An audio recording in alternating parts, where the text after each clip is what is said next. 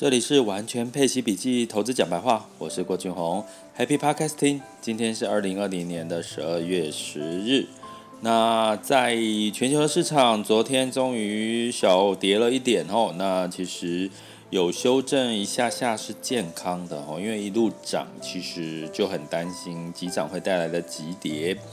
所以呢，今天台股现在的时间是十一点的左右呢，也就下跌了百点哦。那不过呢，我们可以看到的就是目前整体的状况。我们如果市场开始修正，我们把注意力转回到目前的现实面里面，在疫情的这个情况下，以及疫苗的这个发展的情况哈。那我们可以简单的来说，其实明年第一季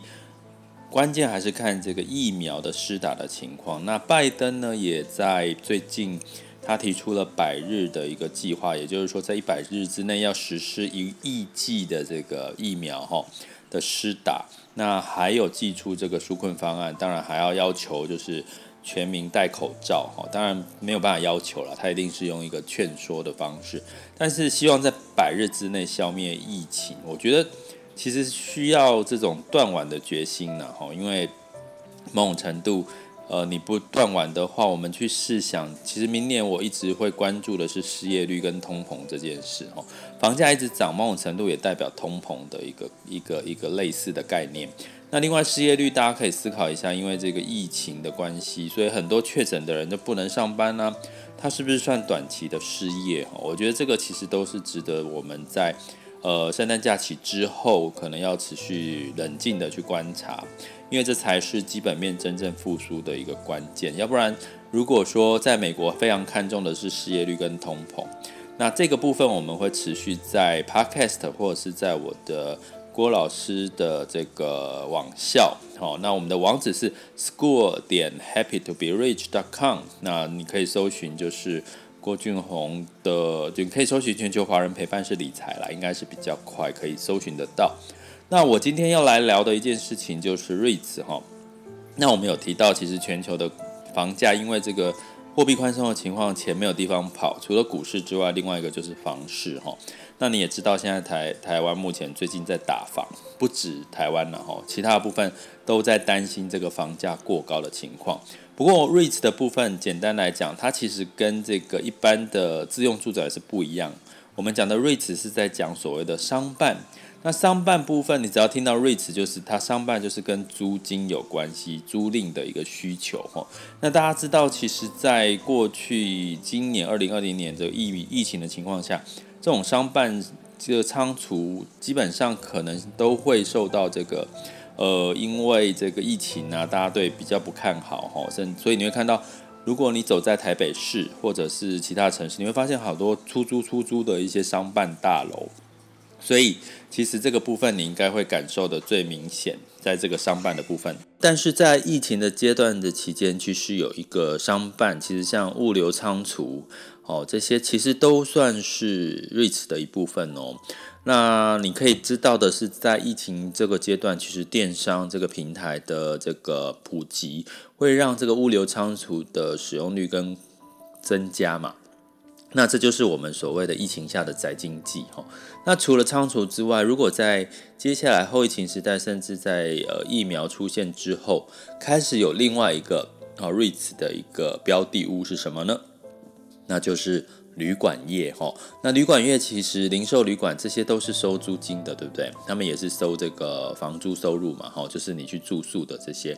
那是不是这些的这个收入哈，租房租金收入也会增加？那所以，在这个物流工业的一个这个旅馆的带动之下，其实不止在这个房价、土地的一个上涨的空间，其实租金的收益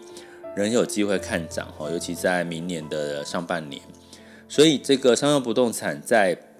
这个他们的看法，其实目前的成长几率，我给各位看一下，REITs 的美股的盈余哈，这个是投信整理的。那在二零二一年的预估，哈，彭博的 REITs 指数是来到盈余哦，美股盈余来到五点六，哈。那在于这个商用的 REITs 里面是五点三，那彭博的商用 REITs 里面呢，二零二一年预估是五点三，那二零一九年是四，好，所以你就知道这中间的一个一个差别。那在彭博的公寓 REITs 指数里面，二零二一年预估是十点一，那二零一九年是六点三，好。然后呢，在彭博的公寓的 REITs 指数，公寓 REITs 指数呢，二零二一年是七点五，二零一九年是七点七，哦，所以我们整体来看，明年的 REITs 的成长空间的重点会是在，哦，它的盈余的空间是在商用以及工业用，工业用就是我刚刚讲的像仓储类的，那商用就是我刚刚讲像旅馆类的，哈，零售业之类的，哈。所以这些呢，预估明年的获利的成长有机会，哦，它的获利哈成长有有机会哦大幅度的往上走。那这个情况下呢，我们可能可以关注的是什么呢？关注的是在这个低利率的时代，大家知道明年还是会货币宽松哈。我们去假设今年已经预估不动产的企业获利是四到五趴的成长，股利率预估是百分之四，所以在这个低利率的时代。你想想看，股市涨多哦，股价涨高了，殖利率开始往下走嘛。因为你股价越高，你的这个股利除下来就会变低。那目前还有什么是有机会股利率到四个 percent 以上？再加上二零二零年的这个盈盈余的这个成长预估，所以呢，在 REITs 的部分反而相对来讲，跟股股市来比的话，我觉得在明年上半年或者是第一季是有一定的这个殖利率的吸引力。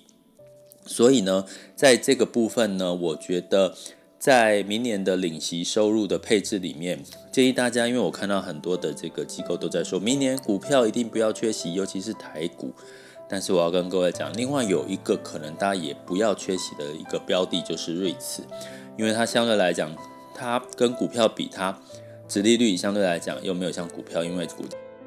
下降。那瑞慈的部分又接下来又有疫情疫苗出现后的一些受惠的一些题材，再加上它的营收也有机会往上看，跟二零一九年来比哦，那二零二零年我们就不看嘛，因为二零二零年其实是疫情的这个状况比较不是一个常规的一个情况。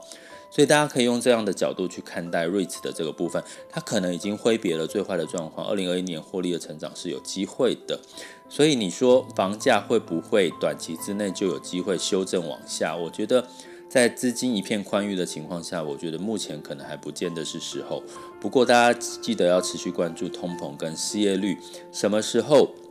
开始货币宽松的政策开始在紧缩，美元开始往上走，可能就是我们要预测的可能的一个拐点哦。接下来进入到二零二零年十二月十日的全球市场盘势轻松聊。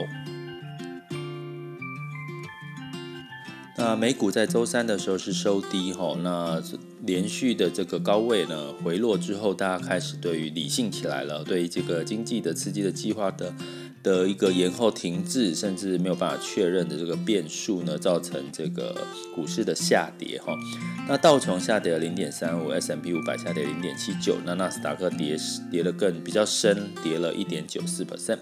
欧股呢，相对来讲，呃，比较是涨多于跌哈。那当然，其实呃，美国的这个刺激计划是美国的事，那回头还是要看欧洲的市场状况。大家还是在看这个英国脱欧的这个磋商的结果。那目前泛欧是泛欧六百是上涨零点三二，那法国是下跌零点二五，其他英国、德国都是小涨。那雅股的部分呢？呃，台湾非常强势吼，就是基本上在这个电子、呃，晶圆代工、机体面板、航运这些的多头行情呢，也走到了一万四千多点吼，那有机会突破一万五千多点，但是今天呢，就是现在时间是来到了呃早上的。十一点十八，目前是下跌了九十六点零二点啊，那指数来到一万四千两百九十四点。那在这个恒生跟上证，就我之前提到的，他们最近的这个疑虑比较多。呃，昨天下跌之后，成交量稍微增加哈，反而更不是一个比较好的一个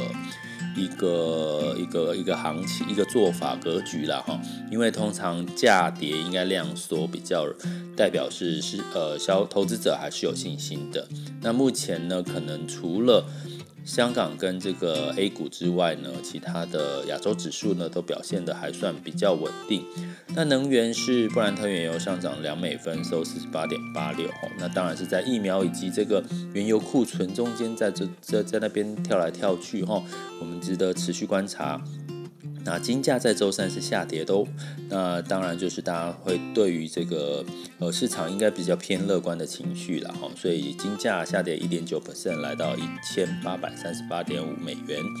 那美元指数呢？诶，小小的上涨到九十一点一喽。然后其他的新市场货币还是相对强势，所以持续关注美元汇率的变化，也是我们接下来的一个关注的重点哦。这里是完全配息笔记投资讲白话。我是郭俊宏，关注并订阅我，陪你一起理财。